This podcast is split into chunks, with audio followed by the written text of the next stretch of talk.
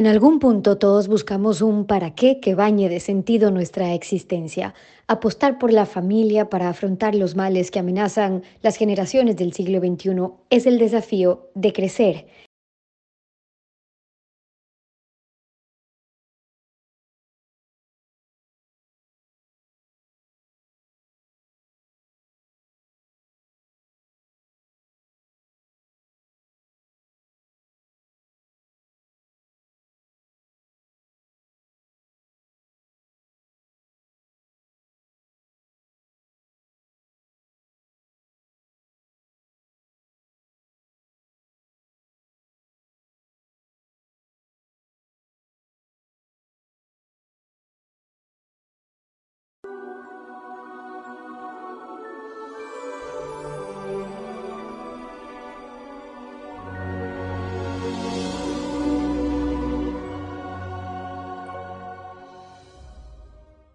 Saludos y bienvenidos. Hoy tengo el gusto de conversar con Marian Rojas sobre un tema que quiero aprovechar, sacarle unas palabras y consejos para ustedes, sabios por cierto, em, que nos ayudan en el tema de formación y educación de nuestros niños en crecer juntos, no niños, adolescentes, también sabios consejos para nosotros, porque en, la práctica muchas de las cosas que hay que trabajar en los niños serían receta perfecta si los adultos los podríamos o las podríamos emplear.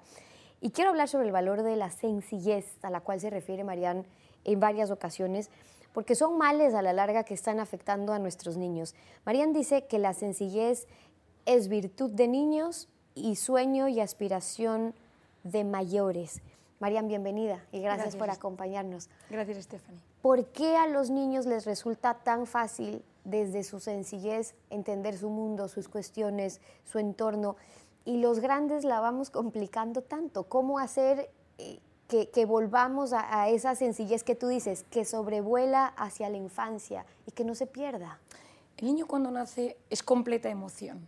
Es toda una emoción pura que siente, que vive, que disfruta, que cree en lo mágico, que cree que todo bueno puede pasar, que se cree cualquier historia. Me acuerdo ayer contándole un cuento a mi hijo de dos años que le explicaba pues, que los tractores del campo se habían ido a dormir, que él se tenía que ir a dormir, y me preguntaba cómo se tuman los tractores para dormir. Es esa sencillez, esa capacidad de asombro brutal que tienen, donde en ese asombro surge la creatividad. En la zona del cerebro, donde ellos prestan atención, esa corteza prefrontal, ellos todo es posible, todo nace. Y nosotros, los adultos, les vamos metiendo todo lo racional, memoria, concentración, estate quieto, no te muevas, estudia matemáticas, olvidándonos muchas veces de su, de su personalidad, de la inocencia que ellos traen, queriendo hacerles pequeños adultos desde la infancia.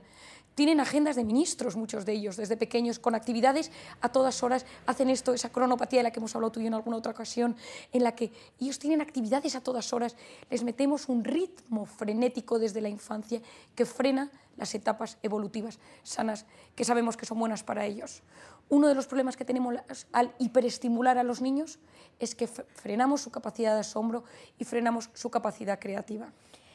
Adquirir sencillez de pensamiento, dice Marian, nos ayuda a no ser víctimas de nuestros conflictos internos, que es de inteligente saber simplificar la cabeza. Ahora, muchas personas, y tú hacías referencia, ¿no? Hay siempre a estas personas que buscan ser el centro de atención, que buscan sentirse protagonistas y entonces empiezan a complicar su cabeza y a complicar eh, sus ideas. Pero todo eso lo podemos ir trabajando desde niños. Totalmente, porque al final el niño, toda su infancia, los primeros años de, vida, lo que más importa es cómo se sienten queridos. Eso es lo más importante. De los 0 a los 4 años no es tanto, es verdad que es una ventana de aprendizaje y les podemos poner esa, esa agenda de ministros de miles de actividades, pero lo más importante de la infancia es cómo ellos se sienten queridos y la capacidad que tienen de conectar con las personas y con la naturaleza.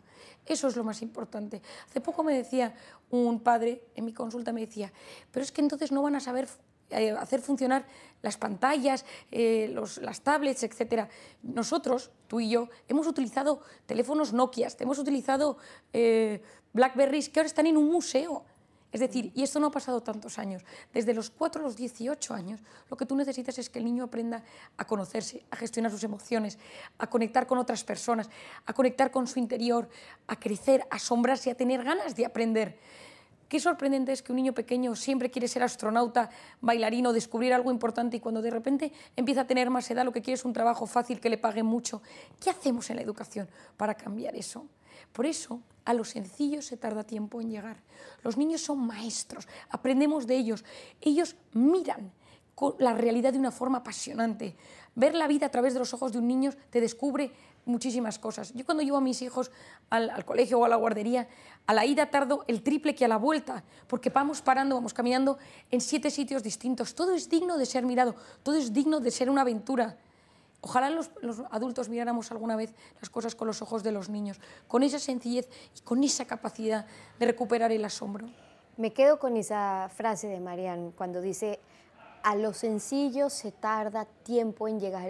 Es que nos cuesta eh, entender y, darnos cuenta de que en lo sencillo, en lo ordinario hay tanta belleza, ¿no? Pero ahora nos tardamos más hablando de eso. ¿Por qué? Digo yo y acoto yo. Uno puede pensar que los niños ahora tienen muchas más razones que antes para distraerse, porque si tienen el Internet, que si tienen las redes sociales, eh, tú lo miras como una droga. Y a mí me sorprendió cuando Marian decía sí, y de hecho las redes sociales y la cocaína están reguladas por la misma hormona. ¿Cómo es eso? Bueno, efectivamente, o sea, hace unos años el cofundador de Facebook reconoció en un evento médico en Filadelfia estas palabras: creamos Facebook para generar adictos. Nos dimos cuenta de la vulnerabilidad del ser humano y lo reconoció. Las pantallas se crearon hace unos años, Internet, la tecnología, para ayudar al ser humano a ser más eficiente, para ayudar a las comunicaciones. Hoy en día las pantallas y la tecnología están al servicio de los magnates de la tecnología, no para que el ser humano sea mejor y más feliz, sino para ellos ganar más dinero. Lo que hoy en día mueve el mundo no son las mafias, las farmacéuticas, las armas, que también, sino la capacidad de retener la atención del usuario, de nosotros, el mayor tiempo posible en una pantalla, porque eso es lo que genera dinero. El número de visualizaciones, el número de likes, etc. Es decir, ya no mueve el mundo, eh, ya no es lo importante en la tecnología acercarnos a los demás. Eso es, eso es secundario, es un efecto secundario de la pantalla. Pero buscamos, da igual lo que sea, da igual la noticia, generar eh, muchísima, eh, muchísimo tráfico de información, que haya muchas visualizaciones. Esto es importante porque a los niños hay que educarles en a qué prestan atención y nosotros somos sus mejores maestros. No podemos pretender que nuestros hijos hagan cosas que nosotros no hacemos. No podemos decir a nuestros hijos que no vean tanto el, teléfono si nosotros estamos todo el día con el teléfono en la mano. A mí me sorprende cuando los niños te dicen, y hay encuestas en las que te dicen, es que mi padre le dedica más tiempo al teléfono que a mí, es que yo no soy su prioridad. Esto es súper importante. Pero ¿qué pasa? Que es que la pantalla es adictiva por dos razones. Uno, por la dopamina, los likes, las visualizaciones, etcétera, está regulado por la dopamina, que es una hormona que se activa cuando uno empieza a tener ganas, tiene el pico más alto cuando uno la consume y luego genera ese famoso síndrome de abstinencia que todos conocemos. Nadie se mete en Instagram para ver una foto de una persona momentáneamente, porque uno te lleva a la otra, está diseñado así. Por eso es tan importante que uno se sepa autorregular. Yo no digo que Instagram sea malo, yo digo que lo importante es que uno sepa regular eso. Y lo segundo es la corteza prefrontal, que es la zona del cerebro que se encarga de la atención, la concentración, la resolución de problemas y el control de los impulsos. Está aquí. Y es profundamente inmadura en los niños y va madurando en la adolescencia. Esto es clave, porque esa corteza prefrontal en un bebé se activa con la luz, con el sonido y con el movimiento. Y uno lo que pretende es que esa zona del cerebro, a medida que el niño se va haciendo más mayor, no solo se estimule con luz, sonido y movimiento, sino que también uno preste atención a un profesor, a una comida, a estar quieto en el autobús, a estar tranquilo en la salita de espera del médico. ¿Qué es la tablet? Luz, sonido y movimiento. Si uno cada vez que el niño se mueve, que el niño está inquieto, que el niño está estresado, que el niño está aburrido, le da la tablet, uno le entrega a ese niño la capacidad de autorregularse siempre que está estresado y aburrido a través de una herramienta externa. Es decir, ese niño, ese adolescente, ese joven pierde la capacidad de gestionar el aburrimiento y el estrés, que son claves en el crecimiento del ser humano y en el auto y la autogestión. Si yo cada vez que me aburro o estoy estresado tengo la pantalla delante, yo no voy a saber gestionar mi ansiedad, yo no voy a saber gestionar mis momentos de vacío. Luego en el efecto de las redes sociales, tú también hablas de este instinto social que tenemos los, seres humanos como una necesidad, por un lado, de intentar atender automáticamente a, los pedidos de nuestro entorno, al, mensaje que te llega de determinada persona, a los mensajes de amigo, de trabajo. Es nuestra manera de vivir el mundo en nuestra forma social, pero los niños están creciendo también con esta necesidad o esta ansiedad de satisfacer siempre lo que están diciendo o pensando los demás, no se diga los adolescentes. Bueno, es la era de lo instantáneo. Todo ya. Es la era de Amazon Prime. Lo que tengo todo y lo quiero ya en mi casa. ¿Y eso qué es lo que genera? Una nula tolerancia a la frustración. Si todo no sale como yo quiero cuando yo quiero, me frustro. Si yo estoy acostumbrada a tener mi gratificación instantánea en el momento que yo la quiero, la dopamina me da gratificaciones instantáneas, yo quiero ver pornografía y lo tengo, yo quiero comprarme algo y lo tengo, yo quiero sentirme apreciada, subo una foto y automáticamente alguien me dice algo, yo lo que quiero lo recibo en el momento que yo lo deseo. Yo, me, yo tengo esa gratificación instantáneamente cuando yo la busco. Cuando las cosas en la vida no salen como yo quiero, entonces me siento frustrado. Y esto es un gran problema, porque las dos únicas cosas que en esta vida generan una felicidad real, una gratificación plena de la buena, tienen que ver con, con cómo yo me relaciono con las personas, con el amor de pareja, de amigos, de familia, y con mi trabajo, sea la labor que sea, como ama de casa, como arquitecto, como periodista o como médico, hecho con amor y dignidad. No hay trabajo pequeño si se hace con dignidad. Y el amor y el, y el trabajo son cosas que no, no son de gratificación instantánea, son, requieren paciencia, esfuerzo, caer, volver a levantarse, que un día las cosas me salgan bien y al día siguiente me salgan mal, que un día las cosas, mi pareja, todo vaya fenomenal y al día siguiente yo tenga que recuperar esa chispa de la relación, que en mi trabajo un día las cosas me hayan salido bien y otro día me salgan mal. Pero si yo educo mi cerebro a que lo tengo todo en el momento que quiero, llegamos a una generación en la que hay un enorme vacío en las relaciones y una enorme frustración en el trabajo. Como padres, ¿Cómo hacemos para afrontar esta realidad, este gran reto que tenemos de que los niños dejen de vivir en un mundo virtual, no se diga si lo aplicamos también para los grandes, pero que los niños estén inmersos en el mundo real? Bueno, lo primero de todo es tener nosotros claro qué queremos, porque claro, somos, esto es una enorme tendencia y no significa ir contra todo lo que hay hoy en día, sino saber lo que hay, saber cómo soy yo, y tener claro qué quiero transmitirle a mi hijo. Hay que saber que la Sociedad Americana de Pediatría de los 0 a los 2 años no recomienda acercar a un bebé nunca una pantalla, porque es malo para su cerebro y para su vista. Es la Sociedad Americana de Pediatría. Los estudios lo respaldan. Yo luego puedo hacer lo que a mí me parezca conveniente porque tengo a mi hijo que está llorando y sé que la pantalla le calma, pero sé que es malo para él. Le estoy ayudando a autorregularse con algo que es negativo. Imaginémonos que yo tuviera una pequeña nevera en mi casa con alcohol y cada vez que mi hijo estuviera estresado yo le diera un poquito de alcohol. ¿Qué me parecería? La manera de gestionarlo. Le estoy ofreciendo desde una edad donde su cerebro es profundamente inmaduro algo que es profundamente adictivo. Yo le tengo que enseñar a gestionarse y a educarse en el mundo offline para que luego sea capaz de atender y gestionar el mundo online de la mejor manera posible. Por supuesto que en unos años estará metido en el mundo online profesionalmente, personalmente, a nivel de ocio social, pero para eso tiene que saber conectar primero con las cosas reales. Y hoy en día la gente conecta mejor con una, con una pantalla que con un ser humano. Lo segundo es que cuando estemos comiendo en las comidas, en los momentos familiares, que no haya ninguna pantalla, que los niños no tengan acceso al teléfono por las noches, porque muchos niños por las noches se meten en páginas que luego les hacen daño, redes sociales, pornografía. Saber qué están viendo nuestros hijos en Internet. Es muy importante conocer sus gustos, adelantarnos a las cosas que... Porque hoy todo tiene su respuesta en Google y es muy peligroso. Si uno se mete en Internet y busca las típicas palabras con las que un niño se puede buscar a nivel sexual, las cosas que quiere saber, uno se horroriza al ver las 10 primeras respuestas que tiene Google en Internet.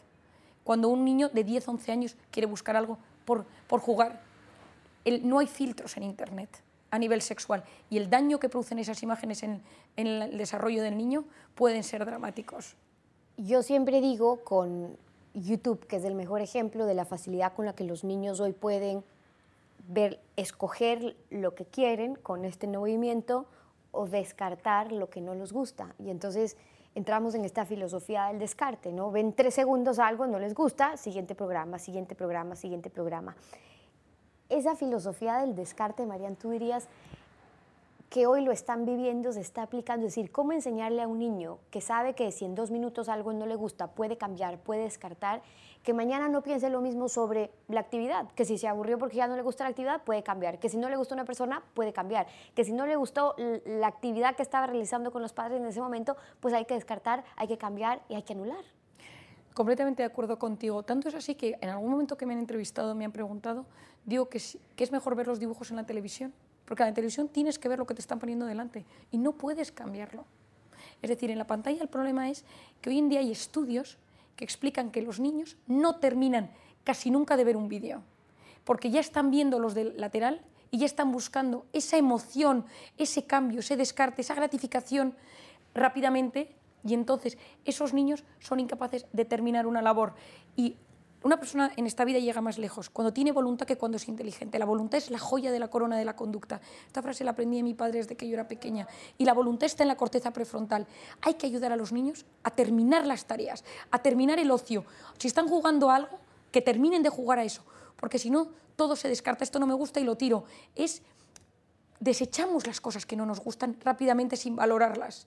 Entonces, un niño que está viendo un vídeo, por eso la supervisión del padre no significa que yo te deje con una tablet, un teléfono o un ordenador hacer lo que tú quieras, sino que yo te enseño a gestionar esa pantalla. Y si estás viendo estos dibujos, si estás jugando algo, lo terminas. Y no cambias de programa, no cambias de juego, porque si no tu cerebro se acostumbra siempre a buscar la novedad. Y cuando buscamos la novedad, la novedad en lo físico, en lo emocional, en la pareja, en el juego, en el dinero, acabas en esas conductas autodestructivas que luego nos hacen tanto daño. Me gusta cerrar con Marian dejándoles a ustedes ciertos consejos o el to-do list de lo que podemos hacer con toda esta información y sabios consejos que Marian comparte, porque habrá quienes digan, no, ya muy tarde para mí, o sea, yo ya le di uno, dos años el iPad, si estamos hablando de eso, o en el tema de autocontrol, o en algunos otros que hemos hablado, decimos, es esa batalla parece que yo ya la tengo perdida con mi hijo porque mi hijo es tal o cual, o mi hijo es de esta manera. ¿Por dónde empezar? Primero, haz un análisis de cómo tienes la situación. Lo segundo es, si tú le quitas de eso, le tienes que introducir otra cosa. Tú no le puedes vaciar de la pantalla si ese niño ya está metido en la pantalla y dejarla sin nada, porque es una conducta adictiva que va a buscar todos los días, sea un videojuego. Hoy en día tenemos un enorme tema con los videojuegos. No es que sean malos, lo que pasa es que son muy adictivos. Y entonces hay un serio problema. Por lo tanto, yo utilizo mucho la música, el deporte, las excursiones, los viajes, los planes en familia. Y va a costar, y va a haber una resistencia. Pero si tú le demuestras que tú te lo puedes llevar a hacer un plan en bici toda la familia, buscas algo que sabes que le puede gustar. Yo, en un chico que tuve con una adicción profunda y se pasaba horas y horas jugando por internet, videojuegos, pantallas, redes sociales, y los padres me lo trajeron, el niño había dejado los estudios, no había manera, al, arranqué del niño lo que más le gustaba fuera de la pantalla, que eran los animales. Los padres compraron un perrito, llevaron al niño a, a una granja donde trabajaba con animales y conseguimos poquito a poco ir sustituyendo esa pantalla y descubrir que en la naturaleza había algo que le podía gustar. Y él aprendió a acercarse a la pantalla de forma sana. Por lo tanto, no olvidemos que ese, pensamiento que a veces a mí la gente me dice de yo ya he perdido la batalla, es demasiado tarde, es too late, y yo le digo no, porque esto siempre puede ir a más. Y dentro de unos años te puedes arrepentir y decir, en ese punto yo lo pude cortar o lo pude modular haz un diagnóstico, sé buen ejemplo para tus hijos, quita tú la pantalla en un momento dado y pregúntale, habla con ellos e intenta hacer actividades físicas que sepas que pueden sustituir ese tiempo en la pantalla. Y además consejos prácticos con Marian Rojas acompañándonos hoy aquí en Busca de Sentido. Siempre un deleite conversar contigo, Marian. Gracias por acompañarnos. Gracias a ti, Stephanie. Con ustedes, hasta una próxima oportunidad.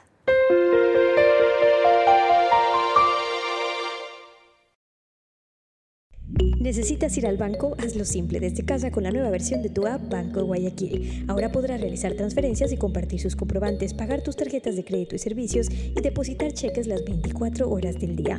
Descarga la nueva versión en App Store, Google Play y hazlo simple con tu app Banco Guayaquil.